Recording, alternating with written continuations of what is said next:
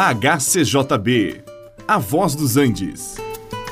Você vai ouvir agora Meditações com o Pastor Victor.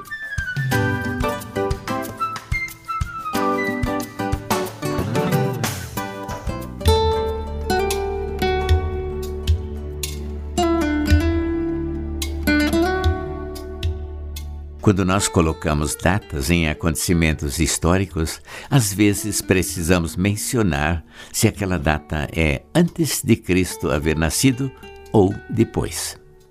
O que aconteceu, digamos, no ano 900 antes de Cristo é algo bem diferente daquilo que aconteceu no ano 900 depois do nascimento de Cristo. Nós também podemos mencionar o que nós éramos e o que fazíamos antes de haver recebido o Senhor Jesus. Também podemos falar do que somos e do que fazemos depois de conhecê-lo, depois de ele se tornar Senhor de nossa vida. Em nossa vida há um antes de Cristo e um depois de Cristo.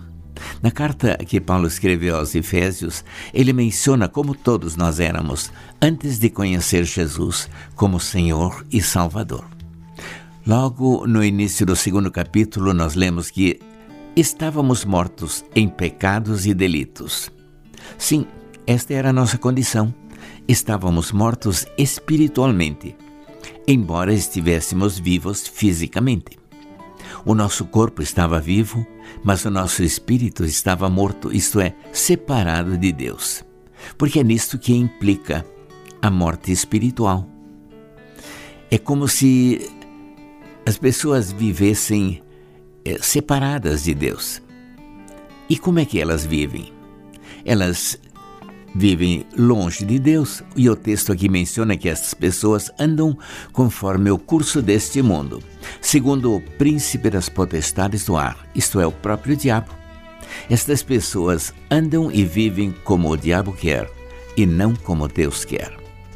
O apóstolo Paulo se incluiu nesta maneira de viver. Ele escreveu dizendo que, antes dele haver conhecido Jesus, ele era também como todos os demais que viviam segundo a inclinação da carne, fazendo a vontade da carne e dos pensamentos, e éramos por natureza filhos da ira, como também os demais. Mas Deus, sendo rico em misericórdia por causa do seu grande amor com que nos amou, Estando nós mortos, ele nos deu vida, juntamente com Cristo.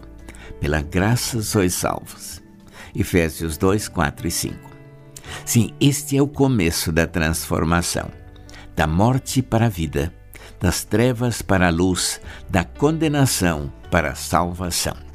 E esta vida nova em Cristo se manifesta na nossa maneira de ser, em nosso modo de falar, nossa maneira de nos relacionarmos com as pessoas com quem convivemos. Aquele que é vivificado por Cristo é uma pessoa que tem paz no coração. Jesus mesmo disse: A minha paz vos deixo, a minha paz vos dou. Sim, também lemos na carta aos Romanos que, justificados por Deus, temos paz. Louvado seja Deus por aquilo que somos em Cristo Jesus.